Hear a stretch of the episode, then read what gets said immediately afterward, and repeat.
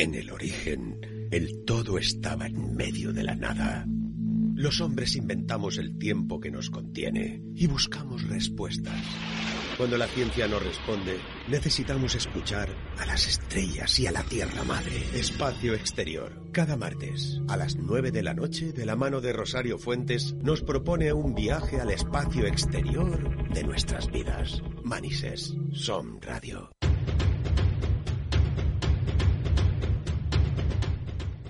Bienvenidos. Estamos años luz de la Tierra viajando por el espacio, por los confines de la galaxia. Os habla el capitán a bordo. Desde aquí vamos a enviar una lanzadera de reconocimiento. Pónganse cómodos, abróchense los cinturones. Vamos a despegar en breves segundos. Despegamos. Espacio exterior.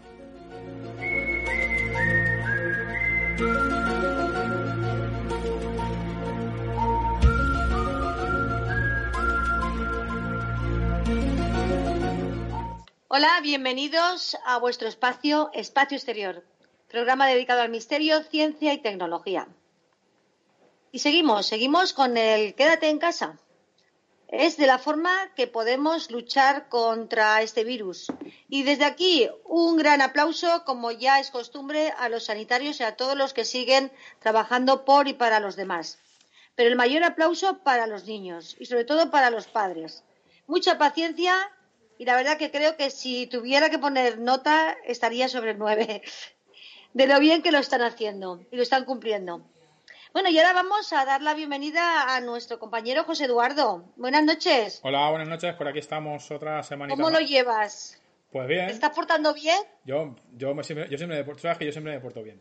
O por, lo, por, bueno, por, lo menos los niños que los niños que ves niños por ahí se portan bien los niños. Sí, por aquí se porta todo el mundo bien y, y eso, pues, la verdad es que sí, a ver, que lo que hablábamos la semana pasada, que los que somos creativos, pues, para esto es, esto es como un paraíso, pero también apetece salir, que te pegue el aire. Vaya que sí. Pero que bueno, ya poco a poco ya la cosa va avanzando. Y pero bueno, yo sinceramente me sorprende que la verdad que la gente ha respondido muy bien, están dentro de lo que cabe. O sea, yo veo que hemos hecho mucho, porque yo pensaba al principio que no, que mucha gente no iba a cumplir y vamos, de momento. sí, es que es, muy heavy, está muriendo gente, eso es, son palabras mayores. La verdad que sí. Bueno, pues vamos a dar paso a nuestro primer invitado. Él es investigador y escritor de más de 300 libros. Estudia e investiga eh, los intraterrenos de los que viene a compartir con nosotros eh, sus conocimientos. Buenas noches. Él es Sergio Cobos Arcos. Buenas noches, bienvenido. Buenas noches a todos los, iba a decir oyentes, pero bueno, videntes o no sé cómo. oyentes, oyentes aquí. Sí, a todos los que están ahora escuchándonos, en principio, de radio, en el radio exterior, iba a decir, espacio exterior, y agradecer mucho a, Eduardo y a ti por, por vuestro trabajo, ¿no? Sobre todo, porque es, un, es una labor extraordinaria, ¿no? En todos los sentidos. Así que gracias. A ti, a ti. Luego que a ti por lo que vienes a, aportar, porque aquí nosotros intentamos hacer una divulgación del misterio, ¿verdad, José? Sí, y aparte, y aparte pues gente como Sergio que tiene esa energía, esa, ese chute que cuando está hablando lo vive, que tienes que sujetarlo para decir, yeah, aguancha, aguancha. demasiado, demasiado, demasiado. Sí, y, y, siempre nos trae temas interesantes y vamos a hacer un, una temporada vamos a tenerlo en muchos programas para que nos explique pues todos los conocimientos, porque como siempre hicimos, la otra vez hicimos dos programas, pero se quedaron muy cortitos, porque es tanta la densidad y tantas las preguntas que surgen que, se queda Hay que dosificarlo, hay que eh, ponerlo en dosis. Exacto. hay, que, hay que ir poco a poco, poco a poco. Y, Si no, las personas se saturan y provocamos un efecto y también, y también para, todas las múltiples preguntas que surgieron en esos dos programas, ¿no? Que claro, que la gente empezó a hacer muchas preguntas y, estuvimos hablándolo Rosario y yo, y me dijo Rosario, pues, hay que hacerlo sí o sí, sí o sí. pues bueno, como, como, la diré, digo, pues vale, pues hay que hacerlo. Y, y, quiero comentar la, la biblioteca que tiene Eduardo detrás, porque estoy fascinado con ella, o sea Madre mía, lo que tienes ahí, ¿no? Sí, sí. Está muy bien. Es, un decorado, son, cartón piedra. Ay, ay, ay. para pegarse el pego, nada más. Es, bueno rodearse de libros, es muy bueno. Bueno, ¿qué te parece, José, si empezamos con la materia y le preguntamos sobre eh, los atlantes? ¿Quiénes eran los atlantes? ¿Qué ha sido de ellos? Sí, porque de, todo lo que estamos hablando, eh, gran parte de todas las teorías y de los libros que tú pones, los atlantes siempre, digamos que es como la salsa de, todo, de todos los platos, ¿no? ¿Qué nos podías decir de, de, los atlantes? Como, ¿Qué principio, no? O, ya no ya no la teoría desde el principio de la de Platón y todo eso, sino de lo que sepa, de lo que sabes tú, de lo que sabes tú que nosotros no sabemos.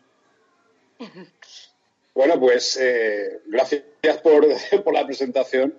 Los, los atlantes, o sea, lo que se supone son los atlantes, eh, serían los descendientes de, de lo que se supone que fue la Atlántida, la, el continente de la Atlántida que desapareció.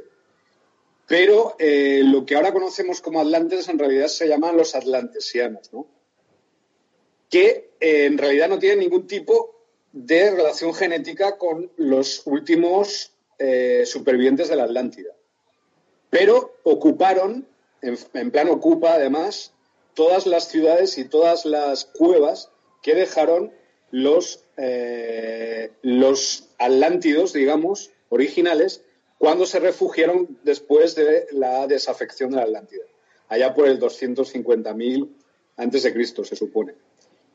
Eh, de hecho, aparece incluso en el Sagrado Corán, aparece la palabra dos pueblos, los Ad y los Zamud. Los Ad eh, es la raíz de la palabra Atlántida y los Zamud es la raíz de la palabra Lemuria, ¿no? Zamud, Lemurio. Sí, eh, ves. Entonces, incluso en este texto sagrado de los musulmanes, pues aparece mención expresa a la Atlántida y a Lemuria. Sí, sí, la Biblia también, también aparece como los tercianos o algo así. Ajá. Entonces, eh, dime. ¿No? ¿Que dónde, fueron? ¿Por dónde...? Pues la mayoría de los atlantesianos se refugiaron, como digo, en las ciudades ah, eh, ah. intraterrenas del sur de Brasil, que es la zona donde yo me fui a investigar durante siete años. Y claro, allí hay, hay, varias ciudades. Está Erx, está la ciudad de Posit, que está en Mato Grosso do Sul, en el Amazonas. Y hay otra ciudad que se llama Letza, eh, L-E-T-H-A, que está cerca de la Sierra Roncador, también en Mato Grosso do Sul. Sí, la Sierra del Roncador es donde donde están las famosas piedras con, los monolitos y con los dibujos. Exacto. Donde se perdió Fawcett, ¿no? la famosa. Correcto, correcto, Sí, tengo famoso explorador. Ahí está el libro, por ahí detrás está el libro. ahí está. La ciudad perdida de Z, ¿no? Hicieron una película hace poco. Y había unos, había una tribu allí en la Sierra Roncador que se llamaban los morcegos, que eran una especie como de, de pigmeos, que eran muy oscuros de piel y que tenían muchas capacidades de, percepción, así como murciélagos, ¿no? Es decir, podían eh, caminar en la oscuridad, etcétera, ¿no? Una serie de capacidades que, claro, vienen muy bien en la zona de, que estamos hablando bajo tierra, ¿no? Las ciudades intraterrestres. Claro, y entonces estos morcegos fueron los que, eh, digamos, eh, se supone guiaron a Fawcett hasta su desaparición y él y su hijo en 1925, creo, eh, la ciudad perdida de Z. Pero claro, eh, ahí, ahí, entronca con todo lo que es la mítica civilización del Amazonas, que también se supone que hay pirámides allí y que también entronca precisamente con la Atlántida. ¿no? O sea, Brasil es la zona donde más eh, se supone que se refugiaron, se fueron a refugiar los, los últimos resquicios de los atlantes. ¿no? Pero los que hay ahora, los atlantesianos, ocuparon las zonas, las ciudades y las cuevas, aún sin ser genéticamente atlantes. Por eso lo que tú me has dicho, eh, lo que habéis dicho antes de entrar aquí en, directo, lo de la isla de Pascua, pues es muy posible que ellos fueran descendientes directos genéticamente de, de, Atlántida más que a lo mejor estas ciudades intraterrestres, ¿no? Y en estas ciudades intraterrenas, pues viven seres humanos humanoides, digamos, como nosotros, y una especie de raza que ya hemos hablado de ellos en otra ocasión, se llaman los comaverecianos, que serían como los, los gnomos, las hadas de los cuentos, las leyendas, etc. y, eso en principio, en principio eso es lo que tengo que decir de, los atlantes. Entonces, para, que para que los oyentes se enteren, porque claro, eso lo hemos dicho antes de empezar el programa, lo de la isla de Pascua, que es como que los sobrevivientes de cuando pasó la catástrofe a la, Atlántida fueron por ahí y se salvaron. Entonces unos fueron hacia el monte bueno, hasta lo del lago Tipicaca este y los otros a la isla de Pascua. Bueno, y por ahí más. Es que estaban hablando, porque he visto yo muchos documentales y tal, de una, un barco que llevaban los atlantes y entonces enseñaron ese barco igual a los egipcios que igual que a los del lago Titicaca. O sea que. Sí, esa es la, la expedición Tontiki, ¿no? Que. Eh, no me acuerdo el nombre, que era un. exactamente. Que, pues eso, construyó una, un barco de, junco ¿no? del lago Titicaca. Sí, sí. Y cruzó el Pacífico, o sea, es, es sí, increíble. Sí, dicen que esos barcos son ahí está, ahí está. muy así. Wow, increíble. Entonces, claro. o, por ejemplo, ¿no? La, la, ciudad, para mí la ciudad intraterrestre más, más característica de América, y en este caso ya no sería la antesiana, sería lemuriana, sería la, la cueva de los tallos, ¿no? Y además, en la cueva de los tallos, que está en Ecuador, es decir, los Andes, es el mayor, digamos, tesoro hallazgo de pruebas arqueológicas mesopotámicas y egipcias fuera de Egipto y de, y de Irak, ¿no? Es decir, ¿todos los continentes estaban unidos?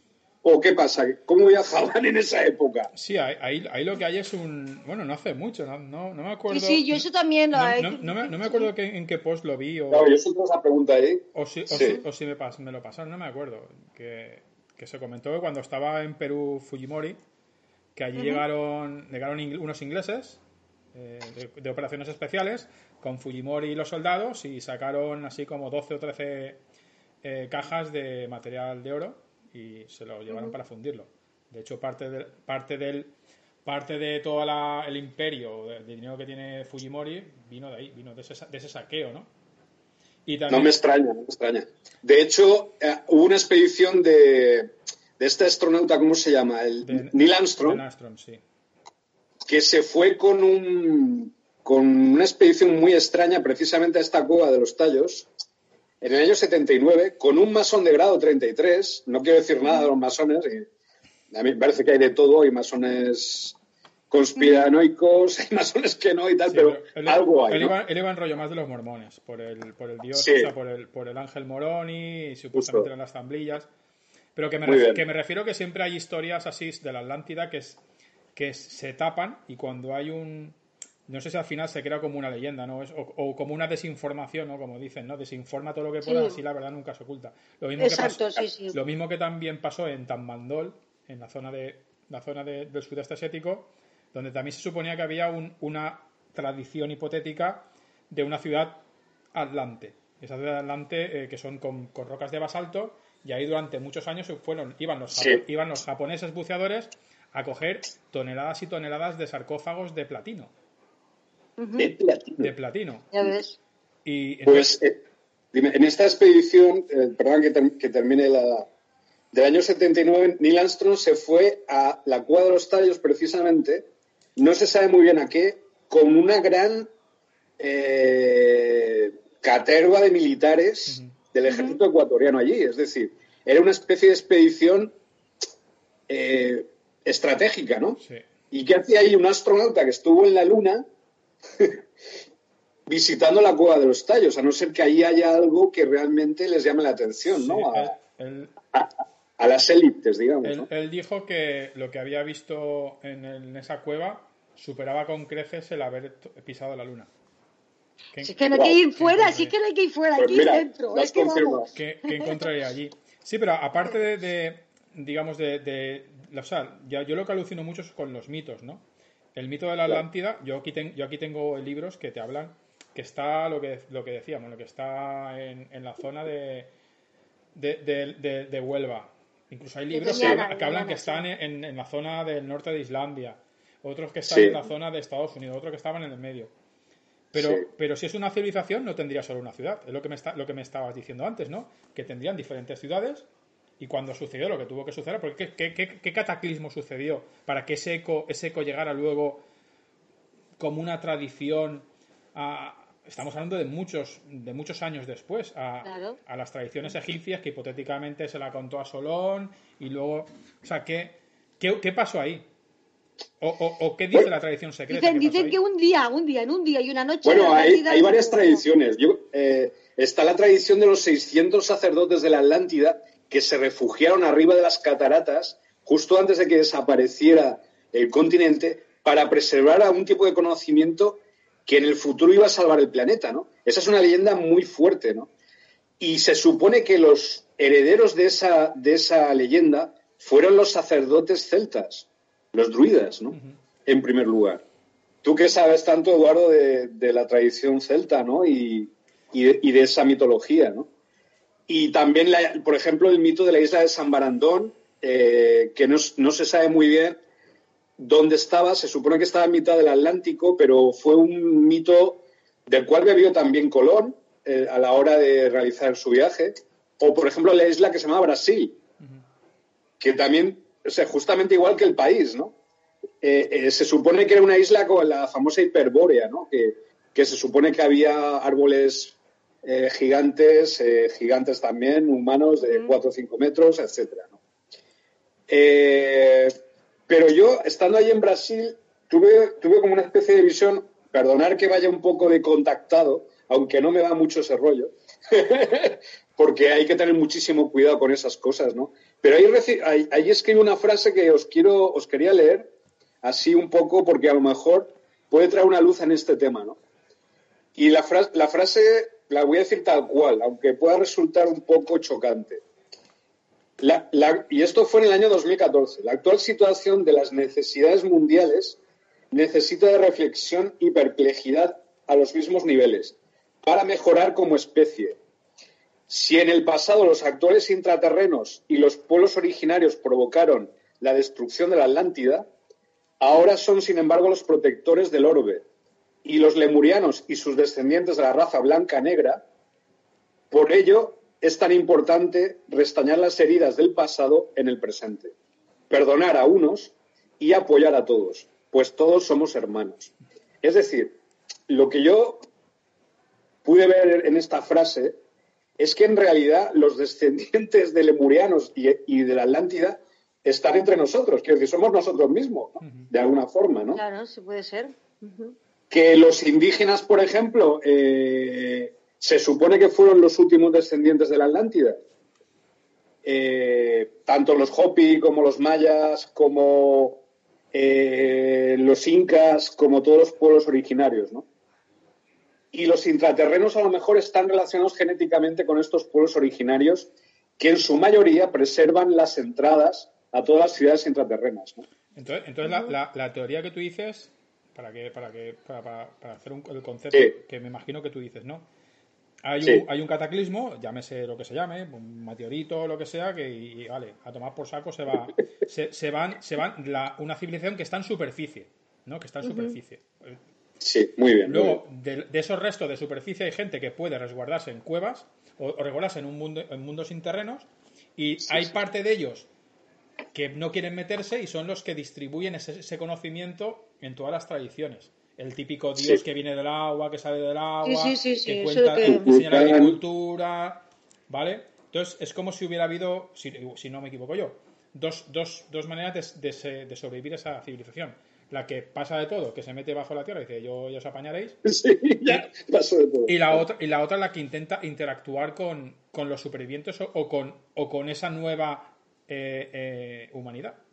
Porque sí, con esa nueva forma de vida, porque ya si cambió tanto el planeta, pues claro, se, adaptaron.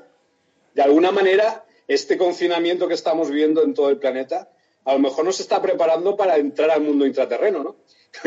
Sí, parece que sí, ¿eh?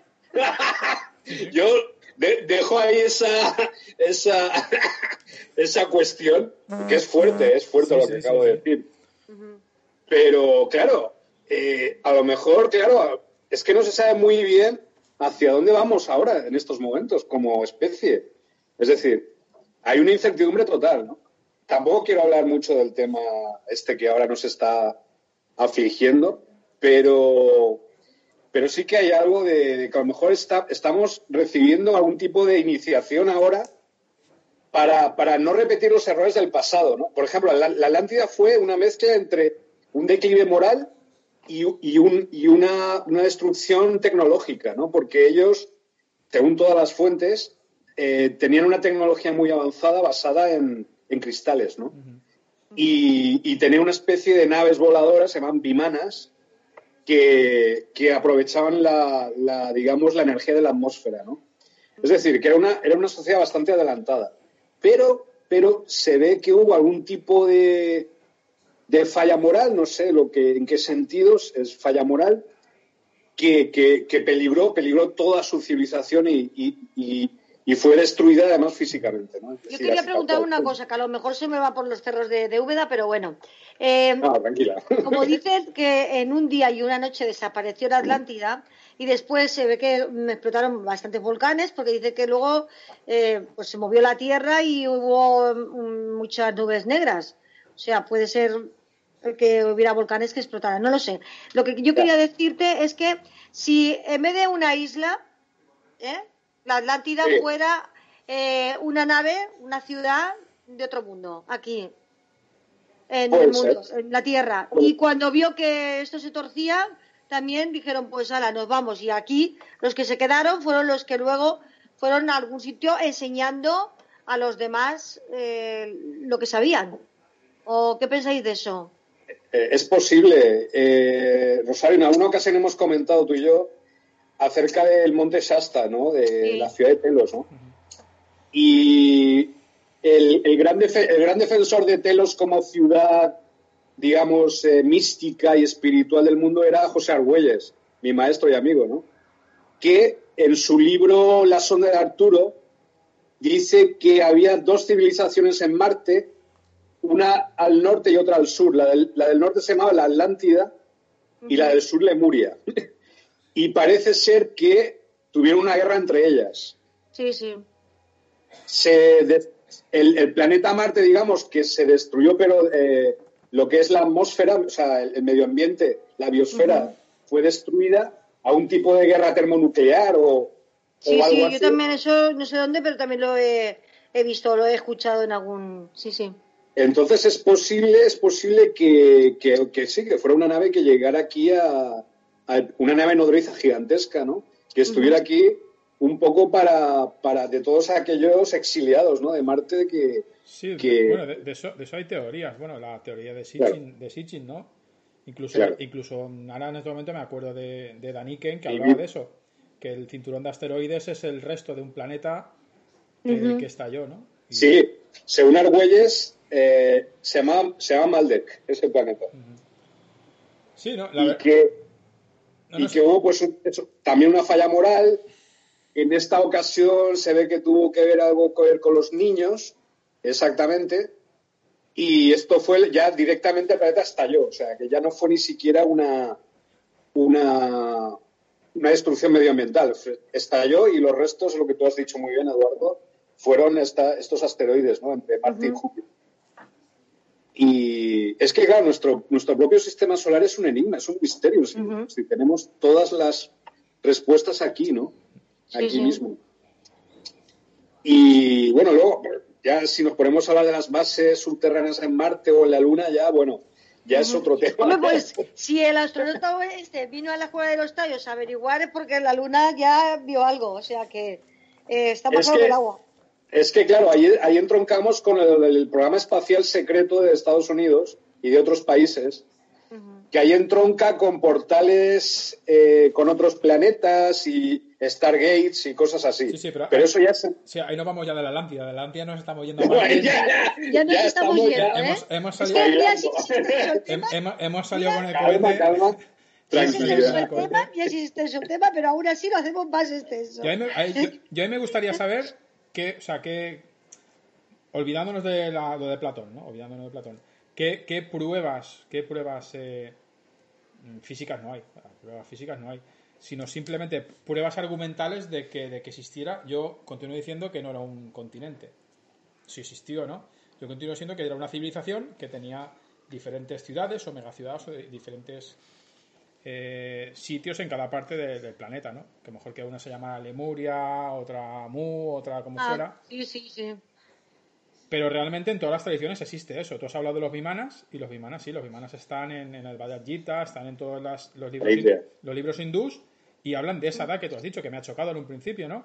Porque digo, este se ha subido, ha, ha, puesto muchos ceros. Son 250.000 años, pero son exactamente los años que cuentan las, las tradiciones hindúes, ¿no? Las tradiciones hindúes, sí. Entonces, y... si, si los... Eh, si los libros hindúes hay cosas que se han podido reproducir o hay cosas que al final se, saben que son ciertas, hablamos eh, a, tabula rasa como el yoga, por ejemplo, el yoga se sabe que, es, que todo lo que se dice es real, tenga 5.000 años o 20.000 años o los años que tenga. Sí, sí, sí. Entonces, si todo tiene una, una razón de ser o puede haber una secuencia que nos puede llevar a que es una realidad, lo que me choca a mí es por qué lo que interesa se coge y lo que no interesa dice, no, es que los bimanes no, no existían. ¿Por qué no? Si estamos diciendo, o estáis diciendo que esto sí, porque esto no. Me choca mucho eso que a veces hablamos tú y yo, Sergio, el, el por qué se, hay esa doble vara de medir, ¿no? A la hora de coger un, texto, un texto antiguo y decir, me cojo esto, me, suena como la Biblia, ¿no? Eh, claro, sí, sí, te coge lo que te interesa. ¿Qué evangelios, evangelios cogemos, no? sí, sí, tú eso? Los textos, los textos védicos que tú dices son alucinantes por eso, por el Mahabharata o el... Ahora no me acuerdo el nombre del otro pero son textos sagrados en que es, en eso eh, que prácticamente parece Son Goku, es decir, son batallas espaciales ahí entre dioses, carros espaciales, es decir, son guerras directamente entre diferentes razas extraterrestres, pero vamos, literalmente, ¿no? O sea, lo, que, lo que se está describiendo, guerras termonucleares, ¿no? Solo hay que irse a la, a la ciudad de Moyengodaro, que está en la misma India, que allí hay pruebas, siempre hablo de lo mismo, pero es así, que allí hay pruebas de, eh, que exactamente hubo, hubo ahí una, una guerra nuclear. ¿no? Es decir, hay pues justo ahí, justo ahí es el, lenguaje ese que yo te he dicho de las tablillas escritas con, ¿sabes? Eh, con la coincidencia de la, de la isla de Pascua. Coincide con, Sí, coincide con, eh, con esa lectura, mucho, mucho. Eh, lo vi en un documental y la escritura de unos a otros muy similares. Por eso les eh, extrañaba. a mí me llamó mucho la atención también, hay una ciudad submarina cerca de Japón, creo, se llama Yonaguni o algo así. Yonaguni, sí, Yonaguni. Yonaguni, que además con unas escaleras gigantescas, o sea, es imposible que esas escaleras... Sí, pero son cosas, son cosas que luego se, se difuminan, se...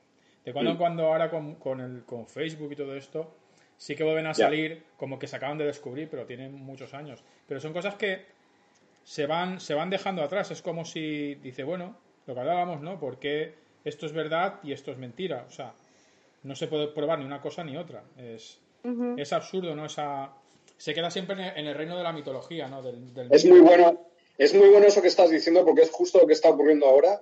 Eh, los días que estamos viviendo hay un aumento de la censura en todos los niveles y no sé por qué, porque se supone que unas, unas enseñanzas, unos conocimientos son válidos y otros no, o porque hay que demostrar la existencia en sí misma de los extraterrestres o de los ovnis cuando ya todo el mundo sabe que existen, prácticamente. Sí, sí, ¿no? Y además el que no lo piense, allá él, allá, él, vamos. Pero entronca Rosario con lo que acaba de decir Eduardo muy bien, es decir, ¿por qué son válidos algunos datos y otros no? ¿Por, qué no tenemos la mente más abierta, no? Y aceptamos que cualquier posibilidad para empezar, y luego ya empezaremos a cribar y empezaremos a investigar, por supuesto, pero ¿por qué no? Es decir, hay que hacerse siempre la pregunta, ¿y si esto hay que, hay que tener la mente abierta, ¿no? Y yo creo que en estos días es muy difícil mantener la mente abierta porque hay una presión desde todos los lados en ese sentido, ¿no? Y, tienes toda la razón, eh, Eduardo, porque eh, los textos védicos son tan válidos como pueden ser los discursos de Platón o puede ser la Biblia o puede ser el Corán. Bueno, al grano, al grano, al grano. ya, me voy otra vez. bueno, lo que, has, y lo que has dicho, lo que has dicho del, del, alfabeto, bueno, del lenguaje este que encontramos en Godaro, yo no tengo ni idea de ese tema. Pero eh, puede ser que hubiera un nexo común entre los atlantes, los intraterrenos y de alguna manera tuvieran algún tipo de lenguaje común entre ellos y que este, este alfabeto que se ha descubierto pues fueran eh, restos de esta civilización. Es muy posible. Yo, yo, creo que, yo creo que muchas veces es el miedo humano a lo desconocido, al ser un ignorante. O sea, yo solo... Porque, porque yo, por ejemplo, yo muchas veces lo cuento. Yo aquí en el pueblo donde vivo, y bueno, aquí y en muchos pueblos, los topónimos, los topónimos en España se han perdido, por ejemplo. Tú sabes cómo se llama tu pueblo, pero tienes cuatro o cinco hipótesis qué es lo que significa. Es uno, uno dice, no, es que cuando pasaron los cuando pasaron los romanos le pusieron, eh, es que esto es de los árabes. O sea, si, si simplemente estamos hablando de 500 años atrás o, de mil años, que, hemos perdido, el nombre, pues imagínate, tantos miles de años atrás, pues todo, eso se pierde. Algo hay, algo hay, pero a mí siempre, me llamó la atención los, los bilbilitanos, que no sé de qué, de qué ciudad es, bilbilitano, pero que es un, no sé, Zaragoza no puede ser, claro, pero... Bilbao, Bilbao, Bilbao, bilbaínos. Bilbaínos, puede ser, puede ser, no sé. Eh, pero que los topónimos españoles es lo que dice Eduardo, tienen unas tienen unas raíces que se pierden en el tiempo. Es, decir, los árabes. han pasado todas las tradiciones. Íberos, antes de los íberos, preíberos.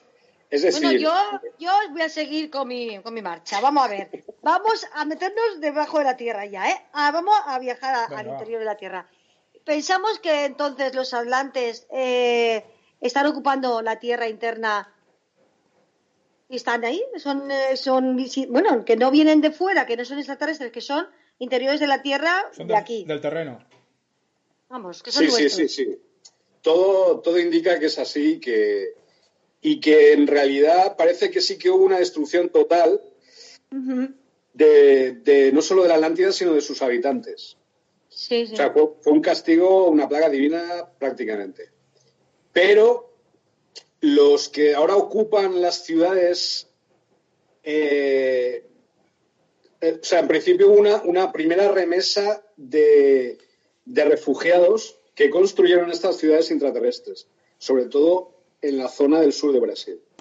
Y después se ve que eh, se fueron o, subieron a la superficie y fueron reocupadas estas ciudades de nuevo, ¿no? Sí. Y estos son los que se llaman ahora los atlantesianos.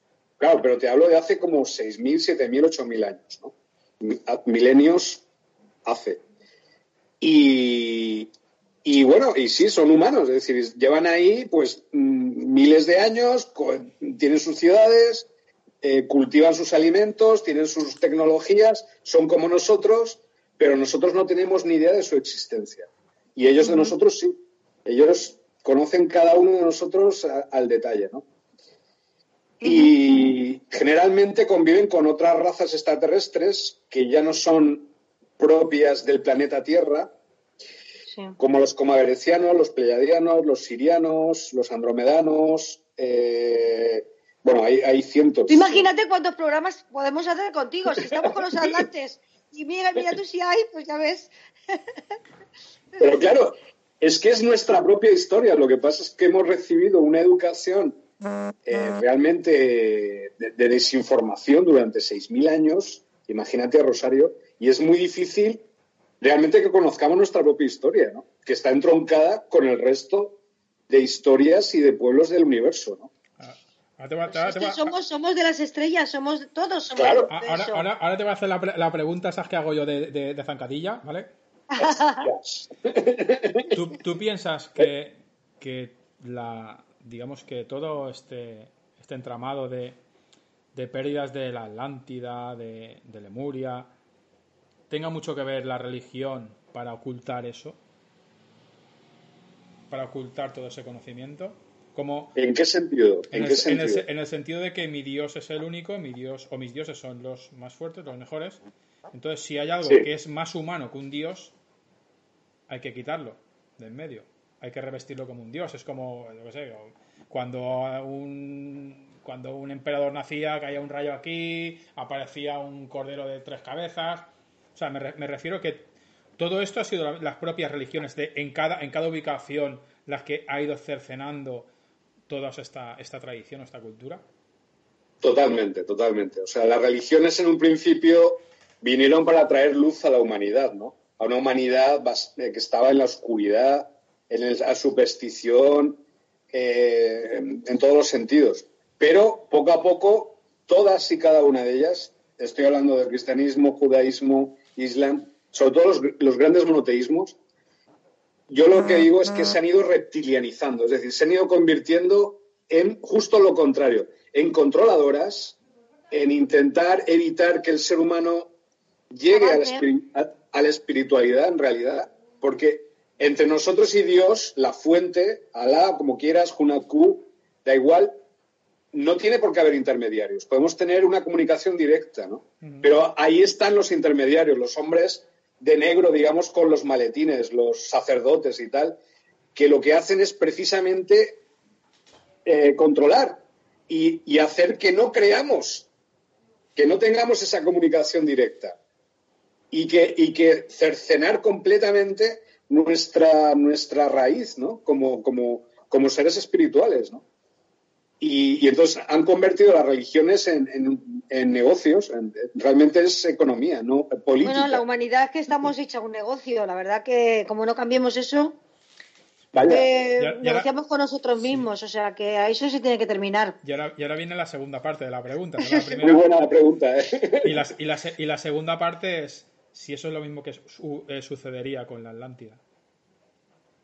La caída de la Atlántida fue una cosa parecida a lo que, lo que acabas tú ahora mismo de explicar.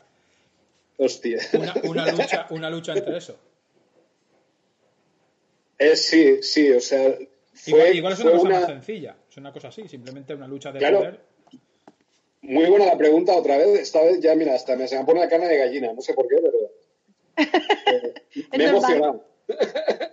no, pero tú imagínate, Eduardo, una, una sociedad que puede llegar al máximo nivel de espiritualidad, ¿no? Te hablo de la quinta a la sexta dimensión, es decir, con facilidad constantemente. Entonces, llegan a ese nivel de información y de canalización y de, y digamos, de, armonía con el todo. Y justo en ese momento, en el momento de máximo esplendor, es cuando llega la duda, llega el rencor, llega el odio, llega los celos, el otro sabe más que yo.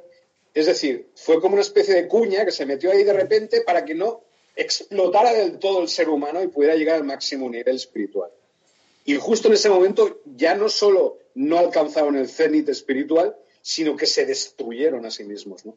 Y eso es una lección muy grande para nosotros ahora de humildad, ¿no? Es decir, sobre todo de que sí, yo, por ejemplo, yo eh, me he embarcado en muchas religiones y he salido de todas ellas, en muchas sectas, ¿no? Tú lo sabes. y incluso la New Age, eh, es una secta también, es una religión, mejor dicho, ¿no? La New Age, pues también, también eh, ha podido pecar un poco eh, en ese sentido, ¿no? De, los seres de la luz cuiden el tema. No endiosizar a seres que no sean a los dioses, digamos, a seres que no seamos nosotros mismos. Tampoco endiosizarnos a nosotros mismos, claro. No, sé si me he explicado muy bien, la verdad, pero bueno, lo he intentado. Entonces, realmente fue lo que tú has dicho, la religión se convirtió en ese momento, fue esa cuña y fue lo que se transformó de la espiritualidad pura y absolutamente espontánea, se convirtió en una regla, se convirtió en una norma. Se institucionalizó. Sí, institucionalizó, exactamente. Esa es la palabra. Y ahí es cuando ya, claro, se cagó. Ese movimiento de luz absolutamente brillante, ¿no? Ya ahí es cuando perdió esa, esa frescura, ¿no? Bueno, ¿cuántas y cuántas civilizaciones han llegado a, a, un nivel tan alto que luego han caído por sus propias formas de, igual que estamos ahora? Es que de eso estamos ahora, Sergio. Sí, hay, estamos aquí. Hay hasta una teoría matemática, ¿no? Que habla de eso, habla de las civilizaciones que tienen un inicio, un crecimiento y una decadencia. O sea, eso es así en todas las, en, todas las civilizaciones. No puede... Hay que ir superando todo eso, si no se supera, pues eliminada y otra, ¿no? Sí, contra más grandes, contra más grande se hace, más fisuras tiene y, y desgraciadamente pues una civilización tiene que haber gente que está arriba y gente que está abajo. No... ¿Sabes lo que te Ahí está. Entonces siempre está, pues lo que decía él, es celos, el mi manera de entender, mi manera de ser, y por mucha claro, también se, llega a idealizar, ¿no? Porque la, Atlántida tú ves todos los dibujos o todo lo que había en el siglo XIX y era pues era eso pues una percepción absoluta. Claro, incluso, incluso los estudios que hablan de Platón pues dicen que era, era una, una, una visión idealizada de su república, ¿no? Pero claro, ahí, sí que hay un, un trasfondo pues que, que choca, ¿no? Choca que en todas las civilizaciones, en todas las tradiciones hayan siempre pues una edad dorada, ¿no? La edad dorada que, que siempre es, ese pasado siempre había algo superior, ¿no? Y luego, y luego está el decrecimiento que tú y yo, Sergio, hablamos muchas veces. Una civilización que empieza con una cosa bestial y conforme van pasando las, las generaciones va a menos, cuando tendría que ser al revés. Tendría que ser De, de, menos a más. O sea, eso es lo, absurdo, lo absurdo, pero en todas las tradiciones. Pero yo creo que lo, absurdo es que hacemos negocio con las cosas, es la forma de entender el mundo. Es la forma de entender el mundo lo que hace que, fallemos. E, es así, porque es que si todos quisiéramos eh, y no hubiera odio, no hubiera envidias, el mundo se movería de otra manera. Es que no para que haya ricos tenemos que haber pobres, sino para que haya listos tenemos que ser tontos. No es necesario, no es necesario. y no para que seamos un primer mundo tenemos que tener un tercero para, tenerlo ahí por si acaso. ¿Sabes? Pero Aquí ponemos leyes y luego eh, mano de obra barata. O sea que. Eso es lo que yo comentaba. El otro día, por ejemplo, con Marco de, México, y él me, me, dijo eso, que todo empezó con el dualismo, ¿no? Es decir, con Descartes. Es decir, a partir de Descartes, digamos, que ya comenzó la sociedad tecnológica, comenzó la, ciencia separada de Dios, digamos, o del espíritu, para no caer en el tema de la religión. Entonces, al separar la ciencia de la espiritualidad, lo que estás creando es un ser bipolar, un ser dual, ¿no? Y una sociedad dual, y una cultura dual, y una cultura polarizada, y una cultura esquizofrénica, es decir, una cultura que no se unen las dos partes del cerebro. No, no se genera un ser completo, ¿no? Sino que se generan seres, pues eso, que, que, que, no, no, yo qué sé, en estos días de... No coordinan. Eh, no coordinan. La creatividad no coordina con la sensatez, ¿no? Lo que... no, yo creo que es que eh, como queremos sacar negocio, los cuatro listos que, que empezaron el mundo, la humanidad esta, a sacar unas leyes y unas cosas, pues se controlan el mundo y, claro, para ellos es interesante que tengamos envidias y celos para no superarnos y estar pendiente de, ser esclavo del sistema. No, no bueno, hay, otra, hay otra teoría que, dice, bueno, esta es, esta es una teoría más bien mía, que en realidad la destrucción de la Atlántida fue porque entraron una serie de, razas regresivas porque la Atlántida era una especie como de ONU, de, ONU galáctica, ¿no? Es decir, allí venía, dale, pues mira, eh, Andromedano, venga, eh, fiesta tal, Pelladano tal, y ahí todo, todas las razas extraterrestres eh, convergían allí, ¿no? Pero dentro de estas razas benéficas de repente empezaron a infiltrarse elementos dañinos, ¿no? Así de forma escondida y tal. Y empezaron a diseminar el odio, diseminar la diferencia, eh, diseminar el interés, ¿no? Sobre todo. Y ahí es cuando realmente la Atlántida fue fue el fin por, por esta, por esta confrontación ¿no? interna que hubo dentro de ella. Pero eso es una teoría mía, no, no, está, no está comprobada todavía. Bueno, entonces los atlantes quedamos en que están bajo tierra unos, otros a lo mejor se fueran fuera del planeta porque tenían medios y la sabiduría para hacerlo, y otros se repartieron por el globo terráqueo en la parte nuestra, ¿no? Es que hubo, hubo una guerra entre estas razas y parece ser que se fueron la mayor parte de los humanos que había aquí se fueron a la galaxia de Lira. ¿Vale? La galaxia de Lira, que está a unos 6 millones de años luz de aquí, fue colonizada por seres humanos provenientes de la Tierra. Y después, es decir, después de ese evento, volvieron aquí esos liranos a, digamos, recolonizar la Tierra y ahí los descendientes de esos liranos serían los vascos, por ejemplo, los bereberes. Sí, los vascos y lo que nos estamos hablando ahora, los atlantesianos. Entonces es muy probable que algunos de los atlantes se fueran a otra región del espacio, se fueran ¿Ah, del planeta Tierra. Tenían los medios, o sea, si sabían y vino el cataclismo, el que pudo se salvó, digo yo. Estoy seguro. Y que, y que luego volvieron aquí, ¿no? Y también, pues eso, soltar esto de, que los mayas y los indios pueblo, los anasazi, yo creo que en estos momentos están bajo tierra, son intraterrenos. O sea, están ahora con, están con nosotros. No desaparecieron, sino que se introdujeron bajo tierra, los mayas en concreto. Pero esto también lo dejo ahí para próximas. Sí, también, una está la teoría esa, ¿no? no la escuché, que el pueblo maya desapareció por entero. Sí, sí, sí, en el siglo XIV. Lo que quedaron, no, antes, antes, antes del siglo XIV, Lo, que encontraron los españoles eran los restos, que desapareció de un día para otro toda la civilización. También. Sí, también. Es que es raro que todo desaparezca de un día para otro. Claro, es que es así, tiene, tiene, que ser así, ¿no? Así es, un, dos, tres, chao, ya. Claro. Los indios pueblo, los anasazi igual, desaparecieron así, tal cual, de la noche a la mañana. Nadie sabe dónde, dónde fueron, ¿no? Bajo tierra o se fueron en una nave, no sé. ¿Quiénes eran ellos? ¿Quién? El pueblo que acabas de decir. Los Anasazi. Los indios pueblo eh, ocupan la zona, es una zona del desierto de Arizona. Y bueno, eh, hay muchos dibujos en, en, O sea, construyeron dentro de las cuevas pero excavaron unas casas dentro de las cuevas y hay unos dibujos que aparecen ellos con unos seres que también están emparentados con los con los Hopi, los, seres azules. Lo que pasa es que yo sé muy, muy poco de los Hopi, pero sé un poco más de los indios pueblos. Y, vamos, el, símbolo de, los de los Anasazi era la espiral, ¿no? Que aparece en muchísimas partes. Sí, sí, sí, lo he visto yo, sí. Y aparece en muchas partes lo que tú dices, sí. Ajá. Y no se sabe si era un sol o correspondía al sol interior o era una nave nodriza, no se sabe. Y, y, estos, estos indios pueblo tenían unos conocimientos astrológicos tremebundos, o sea, muy, muy detallados, ¿no? Al igual que aparece en Stonehenge o aparece en, en la Bretaña francesa, ¿no? Es decir, eh, tenían una, una civilización muy desarrollada.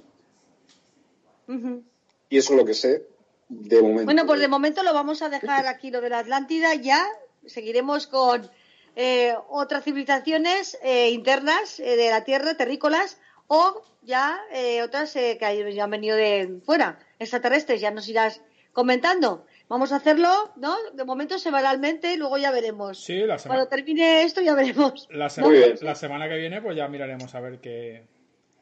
O tú mismo, tú mismo te piensas el... no, aquí, aquí tengo un montón de razas que todavía tengo que... A ver, de momento tengo unas 33 que creo que con esas ya podíamos hacer el programa la semana que viene con una de ellas bastante. Imagínate. por favor, os voy a soltar, os voy a soltar solo una de ellas que se llama los virginarios, que parece ser que construyeron la pirámide de Soser en Egipto, ¿vale? O sea, que fue construida la pirámide de Soser en Egipto en honor a ellos, a una raza extraterrestre, ¿vale? Y que protegen a los humanos eh, con una serie de poderes que ellos tienen y tal. Bueno, lo vamos a dejar ahí de momento para otra. Eso como, como, spoiler de la semana que viene. Exacto. Pues bueno, como Oye, pues llega nuestra despedida, eh, Sergio. Como siempre, la semana que viene más. Un placer y. Yo encantado, encantado de participar. buenas noches y hasta la semana que viene. Como siempre, la, energía que tiene para contar las cosas. Y, y no, hasta la semana escuchamos. que viene. Hasta luego. Yo creo en las hadas. Yo creo, sí creo. Yo creo en las hadas. Yo creo, sí creo. Yo creo en las hadas. Yo creo, sí creo. Yo creo en las hadas. ¿En qué? Yo creo en las hadas. Yo creo en las hadas. Yo creo en las hadas. Yo creo, Yo creo en las hadas. Yo creo en las hadas. Yo creo en las hadas. Yo creo, sí creo. Yo creo en las hadas. Yo creo, sí creo, ¡Cierra el pico, te corto el cuello! Yo creo en las hadas, yo creo, sí creo. Yo creo en las hadas. Yo creo, sí creo. Yo creo en las hadas. Yo creo, sí creo. Yo creo en las hadas. Yo creo, sí creo. Yo creo en las hadas. Yo creo. Sí creo.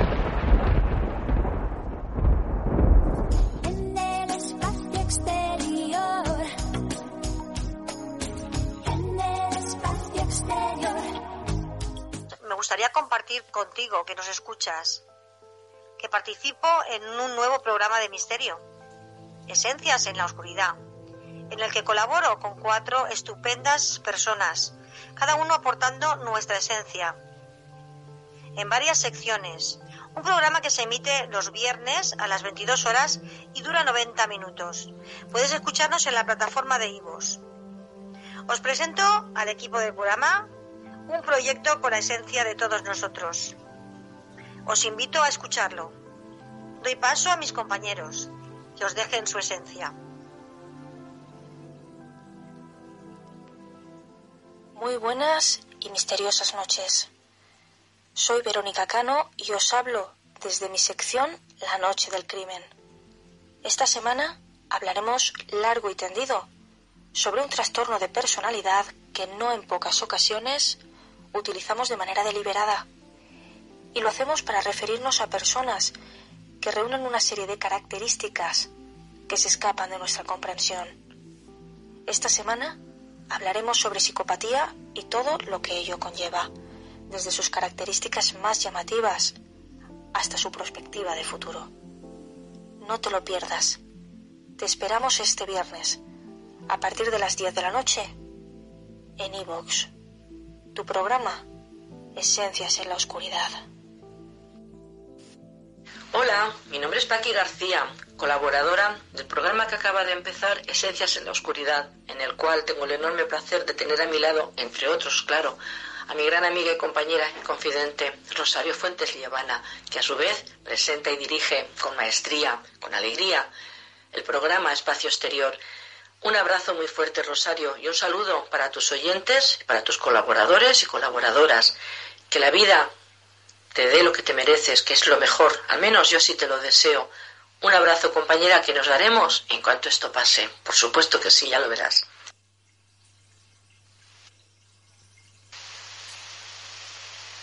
Un saludo para todos. Mi nombre es María, desde Crónicas Ufomis, y en Esencias en la Oscuridad me podéis encontrar en esa sección, en la de Crónicas Ufomis. Esta semana hablaré de las sirenas. Es la segunda parte. Pero además quiero deciros que también participo con Rosario en otro programa, que es una mujer increíble, maravillosa. En Sombras al final de la escalera, en el que ambas también compartimos un pequeño espacio entre el espacio-tiempo. Y un saludo para todo Radio Manises, al igual que para el resto de mis compañeros de Esencias en la Oscuridad. Bueno, ¿y dónde nos podéis oír? A ver, José, ¿dónde nos van a poder oír? Me tienes, que ayudar, me tienes que ayudar, que luego, como tengo media neurona, sabes que se movían las cosas. A ver, nos podéis oír en, en, en Edenex Radio, nos podéis oír en Mundo Insólito, en Misterios en Negro, en la Red del Misterio, en Evox, eh, tenemos ¿En tenemos Evox, estos los estamos subiendo en un canal nuevo que tenemos, que es Evox, eh, Espacio Exterior, con Rosario y José Eduardo, eh, y luego nos podéis oír también directamente en iTunes y en Spotify. ¿Me he dejado alguno? No, no, estoy ahí al doro y ninguno. Tienes buena memoria, ¿eh? Estás aprendiendo mucho. No, que lo tengo apuntado. bueno, pues nada, ya nos toca despedirnos. Buenas noches. Buenas Espero noches que os haya gustado. y esperemos pues que lo estéis llevando bien y, y nosotros a ver si creo que hoy lo hemos hecho un poquito mejor, vamos poquito a poquito mejorando. Creo que nos oyen mucho los, los mensajes y nada, pues espero que os haya gustado el tema y, y nada, pues nos vemos la semana que viene con otro tema. Buenas noches, Rosario. Hasta dentro de la semana que viene. Ah, hasta la semana que viene.